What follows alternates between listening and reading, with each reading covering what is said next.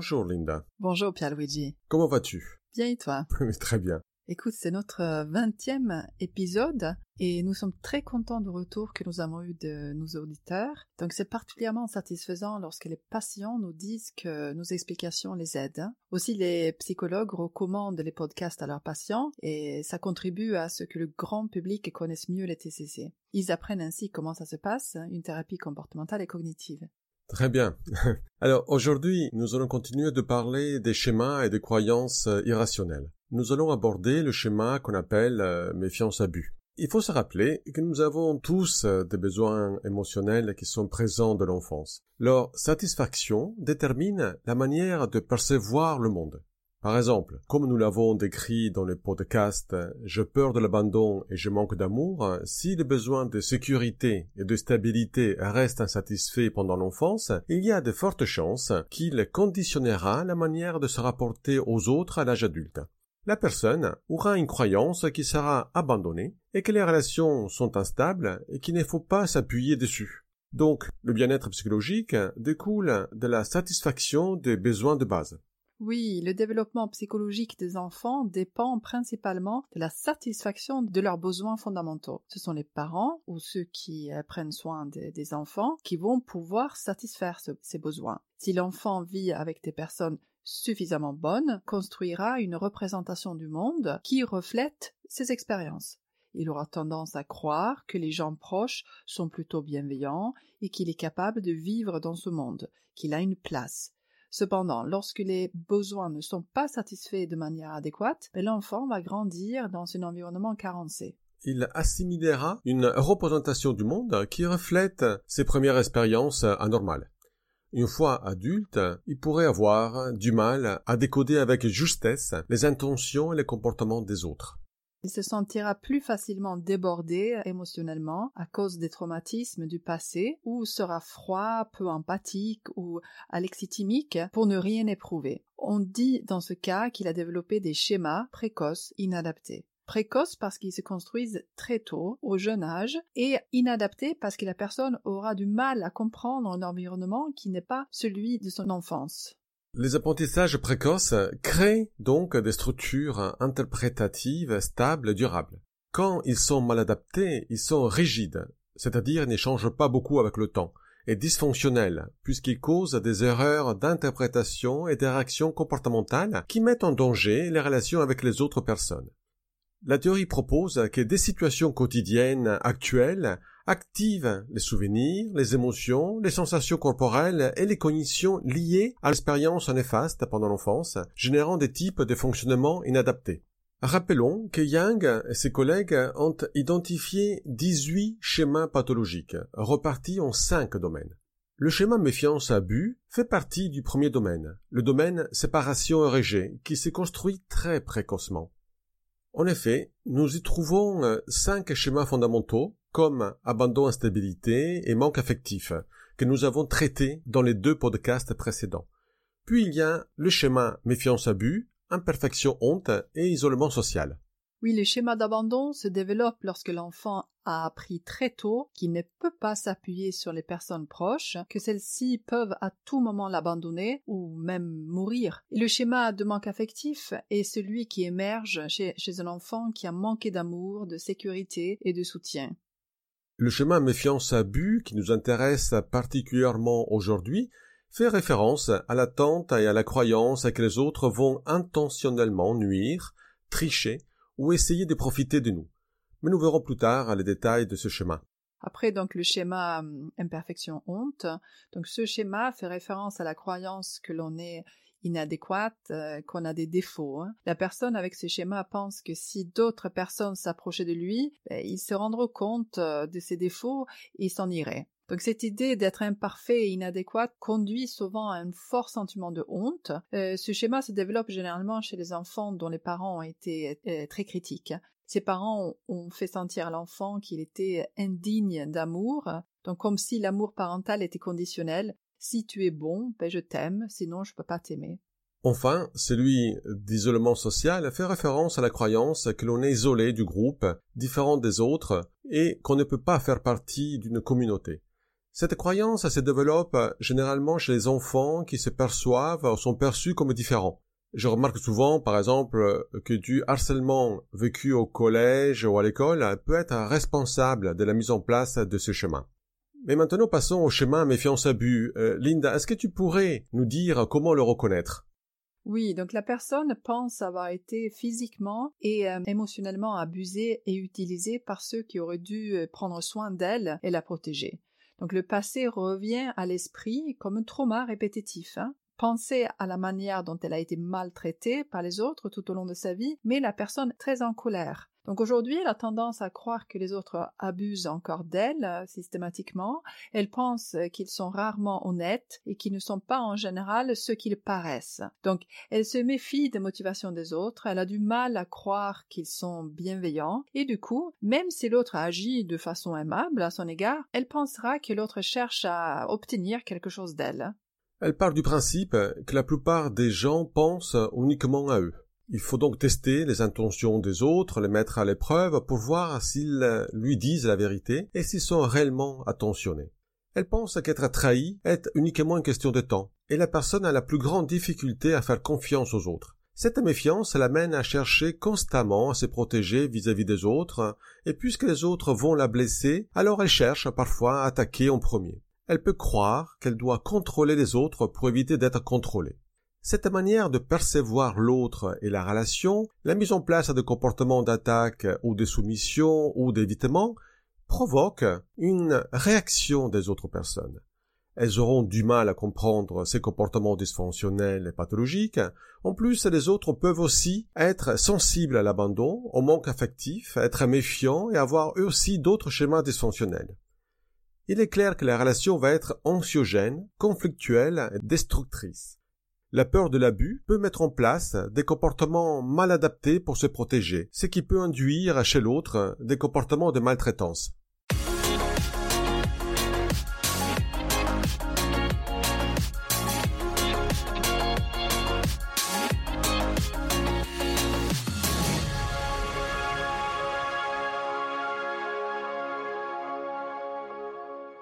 Alors Pierre-Louis, est-ce que tu peux expliquer un peu plus en profondeur comment se manifeste quel type de comportement?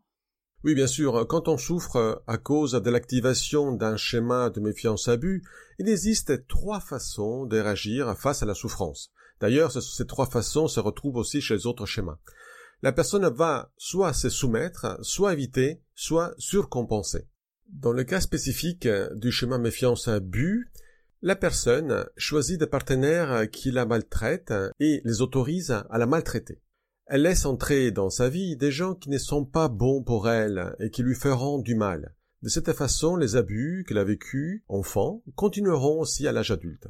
Oui, donc en fait, euh, il faut comprendre que se soumettre à son schéma, ben, ça veut dire qu'on se comporte d'une manière qui est cohérente avec le fait qu'on croit que les autres abusent ou abuseront de nous. Donc on se résigne à ce que ça soit hum, selon le schéma.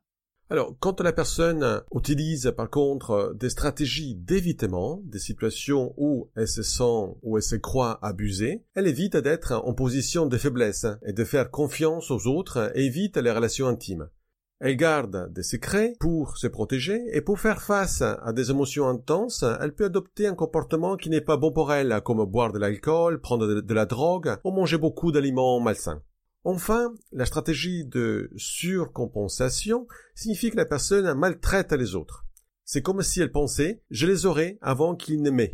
Elle peut se coller à son partenaire pour s'assurer qu'il ou elle ne peut pas la quitter. Toute séparation donnera lieu à des sentiments intenses de colère. De cette façon, le risque que la partenaire ou le partenaire quitte réellement augmente.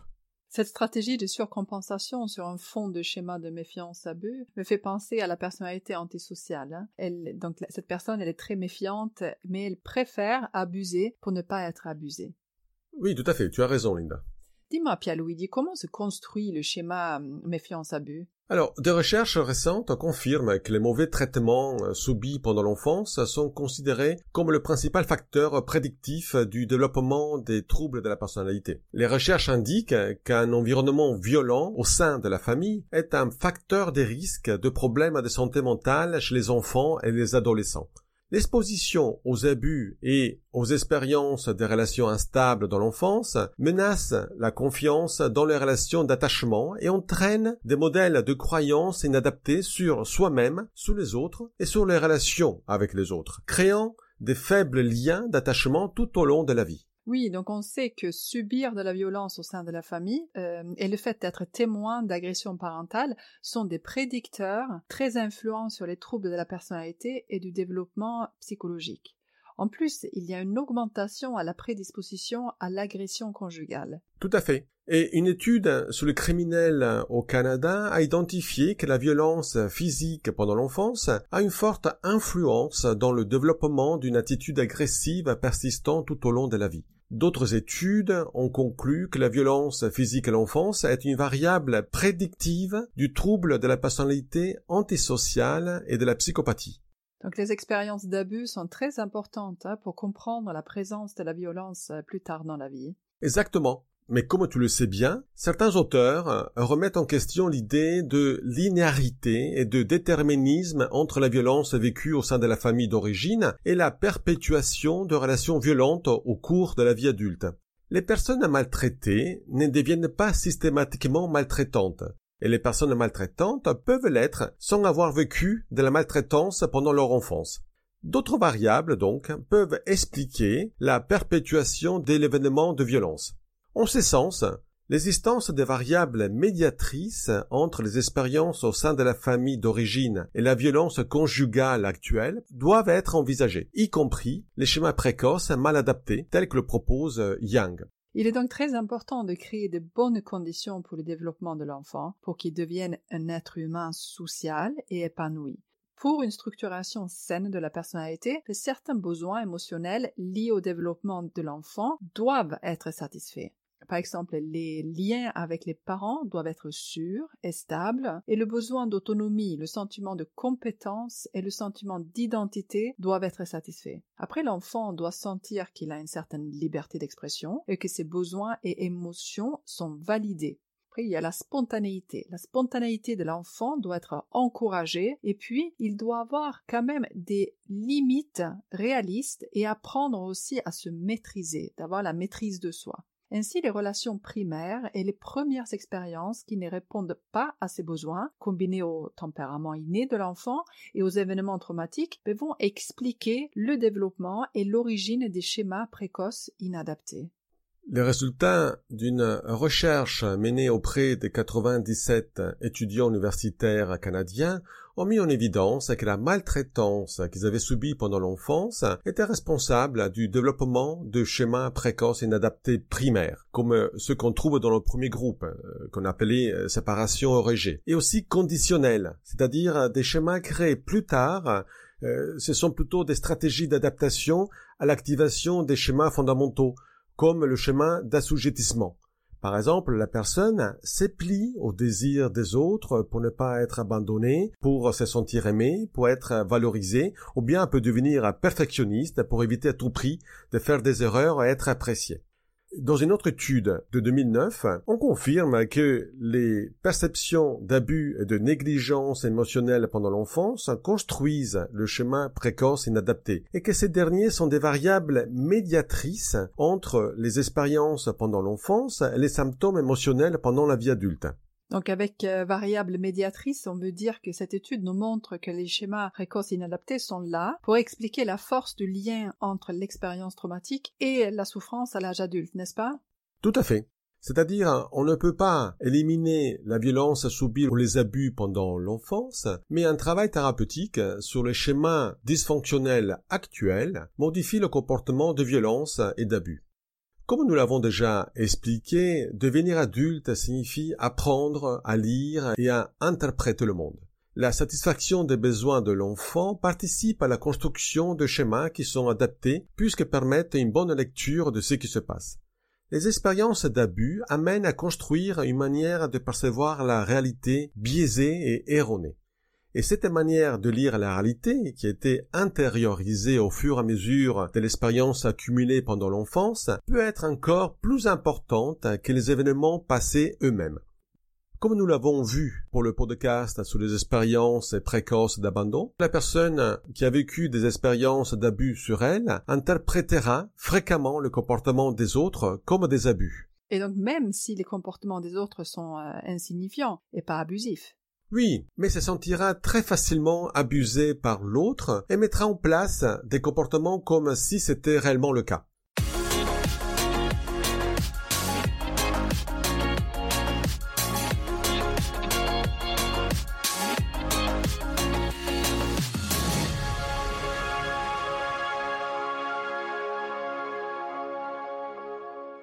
Les schémas précoces inadaptés ont un impact à long terme sur la vie des personnes, en influençant les rapports aux autres.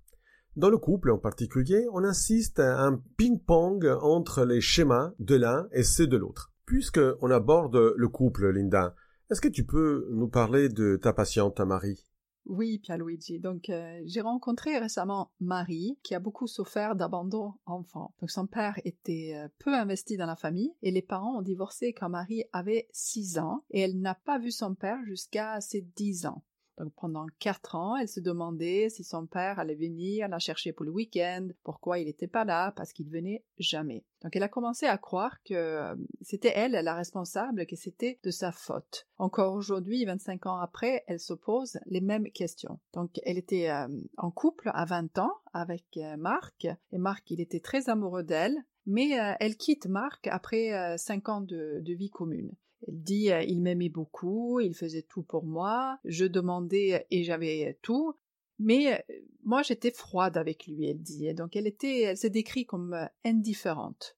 Donc quelques mois après avoir quitté Marc, ben, elle dit qu'elle a compris qu'elle avait fait une erreur et elle a tout fait pour le récupérer. Sa détresse était immense et quand elle a su qu'il était avec une autre femme, elle a été jusqu'à perdre le contact avec son corps. Beaucoup de détresse. Enfin, après à 28 ans, euh, donc trois ans plus tard, Marie reprend la vie de couple avec Marc, qui venait à ce moment-là de se séparer. Et aujourd'hui, Marie consulte parce qu'elle se plaint de violences verbales et psychologiques de la part de Marc, qu'elle dit euh, la dénigre et l'insulte.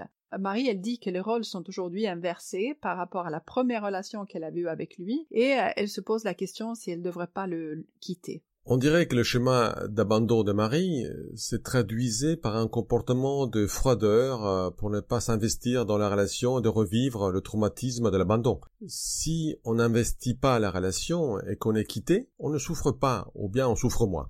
Marc, par contre, était dans l'abnégation envers elle quand ils étaient ensemble. Il avait aussi des comportements d'assujettissement qui peuvent témoigner peut-être d'un manque affectif important. Une fois quitté ou abandonné, il commence un peu plus tard une autre relation. Le schéma d'abandon de Marie s'active alors par l'éloignement de Marc et lui procure une douleur immense, jusqu'à des symptômes de stress post-traumatique comme la dépersonnalisation ou la dissociation. Comment ça se passe aujourd'hui? Alors aujourd'hui, Marc est devenu agressif et euh, insultant. Alors on peut se demander comment euh, Marc il a pu changer à ce point. Se retrouver de nouveau avec Marc n'a pas suffi pour euh, apaiser Marie, donc plein de questions se présentaient à elle. Pourquoi est-il revenu? Est-ce que je suis pas un deuxième choix? Est-ce que Marc il va pas repartir? Et donc Marc il la rassure comme il peut, il lui dit qu'il aime, mais ça ne suffit pas. Alors Marie, elle teste Marc, elle cherche à tout savoir, et lui pose des questions incessantes, et Marc doit démontrer à Marie qu'elle n'est pas un deuxième choix, qu'il a quitté son ex pour elle, et non pas parce que la relation avec son ex était insatisfaisante. Elle le teste. Elle veut être rassurée, mais en faisant cela, elle est agressive, méfiante, maltraitante. C'est elle qui a un comportement harcelant aujourd'hui, mais elle semble le justifier par le besoin de se rassurer. Elle doit penser que les doutes sur les intentions de Marc justifient son comportement de harcèlement. Exactement. Et Marc, il n'en peut plus. Marie commence à s'en rendre compte. Marc lui dit Je ne sais plus quoi faire pour te rassurer. Arrête, tu gâches tout. Je n'en peux plus. Il vaut mieux qu'on se sépare.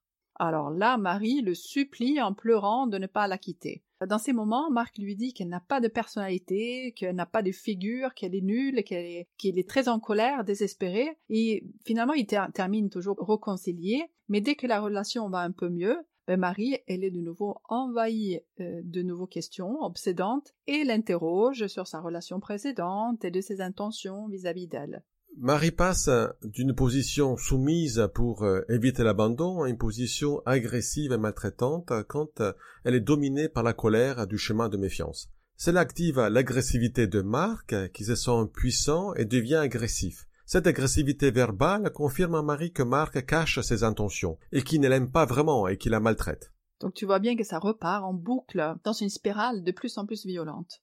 Alors ce couple montre bien comment la relation se dégrade et comment il est difficile de comprendre qui est la victime et qui est l'agresseur. Donc Marc qui a également un schéma d'abandon, donc il a peur de l'abandon, ce qui l'amène à se soumettre aux questions de Marie, il essaye de la rassurer, il lui montre son téléphone, il lui explique tout ce qu'il a fait dans la journée, donc il essaye vraiment d'être transparent.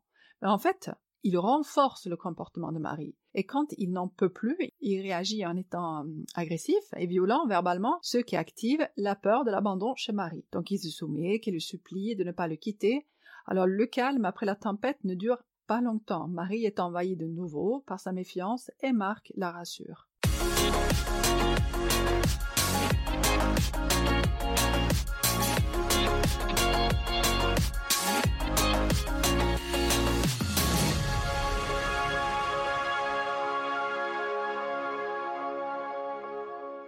La recherche scientifique montre que le choix du partenaire intime de couple et l'interaction conjugale peuvent se produire d'une manière qui contribue au maintien des schémas précoces mal adaptés des personnes.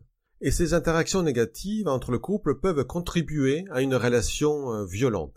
Les comportements d'attaque, de soumission ou d'évitement de la personne qui se sent abusée en même temps que l'activation d'émotions ou des situations qui étaient familières ou stressantes dans le passé, activent les schémas du partenaire qui se défend aussi de manière mal adaptée, provoquant le cycle d'alternance des schémas dysfonctionnels dans le couple. Les études mettent en évidence que les schémas de manque affectif, d'abandon, méfiance abus et imperfection honte, euh, ces schémas sont présents chez les personnes qui ont des comportements violents dans le couple ou vis à -vis des autres. Donc en effet, quand ces schémas sont activés, les personnes ont des difficultés à maintenir des liens solides le sentiment consistant de frustration par rapport aux attentes que la personne va avoir, des attentes de sécurité, d'empathie et d'acceptation, peut entraîner des réponses d'adaptation inadaptées, y compris la victimisation ou la perpétration de violences dans les relations intimes.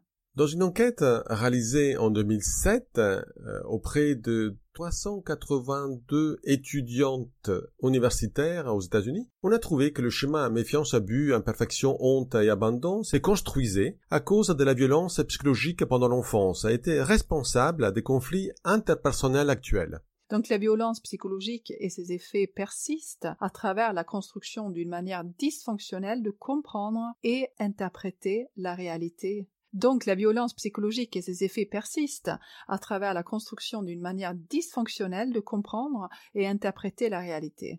De même, d'autres études ont montré que les expériences d'abus dans les relations précoces sont associées plus tard à des cas de violence conjugale. Selon ces études, la majorité des femmes qui subissent de la violence dans le couple avaient subi de la maltraitance durant l'enfance. En outre, les chercheurs ont ont indiqué que les schémas les plus courants identifiés chez les femmes étaient le manque affectif, la méfiance abus et l'imperfection et la honte. En effet, donc la croyance que d'autres personnes ne sont pas dignes de confiance et leur feront du mal intentionnellement est activée et maintenue dans les relations. Les comportements agressifs et abusifs de la part des gens, ainsi que la victimisation de la violence dans les relations, peuvent maintenir ce schéma. Dans une étude de 2012, le schéma de méfiance-abus était associé à la fois à être auteur et victime de la violence conjugale. En effet, les auteurs utilisent la violence comme une stratégie inadaptée pour faire face à l'activation du schéma émotionnel. Ainsi, les résultats de la recherche font voir que les positions de la victime et de l'agresseur ne sont pas nécessairement statiques. La même personne peut assumer les deux positions. La bidirectionnalité de la violence conjugale a été défendue par de nombreux auteurs. Une recherche importante sur la violence conjugale physique, impliquant 13 601 étudiants universitaires de 32 pays, a obtenu des résultats qui vont également à l'encontre de la croyance que la violence physique dans les relations intimes est entièrement commise par un seul agresseur, car la violence conjugale physique bidirectionnelle a été la plus répandue. C'est intéressant, mais j'ai effectivement été en contact avec des couples euh, au sein desquels la violence physique était bidirectionnelle. Hein. Ce sont des situations compliquées qui perpétuent et renforcent leur schéma dysfonctionnel. C'est bien ça. Les sentiments d'insécurité ainsi que la croyance que d'autres personnes sont indignes de confiance, dangereuses et abusives peuvent générer des réponses défensives d'adaptation dans les relations. L'un des styles d'adaptation inadapté est la surcompensation du schéma, c'est-à-dire qui commence à commettre des abus afin de se sentir protégé et moins vulnérable aux expériences abusives.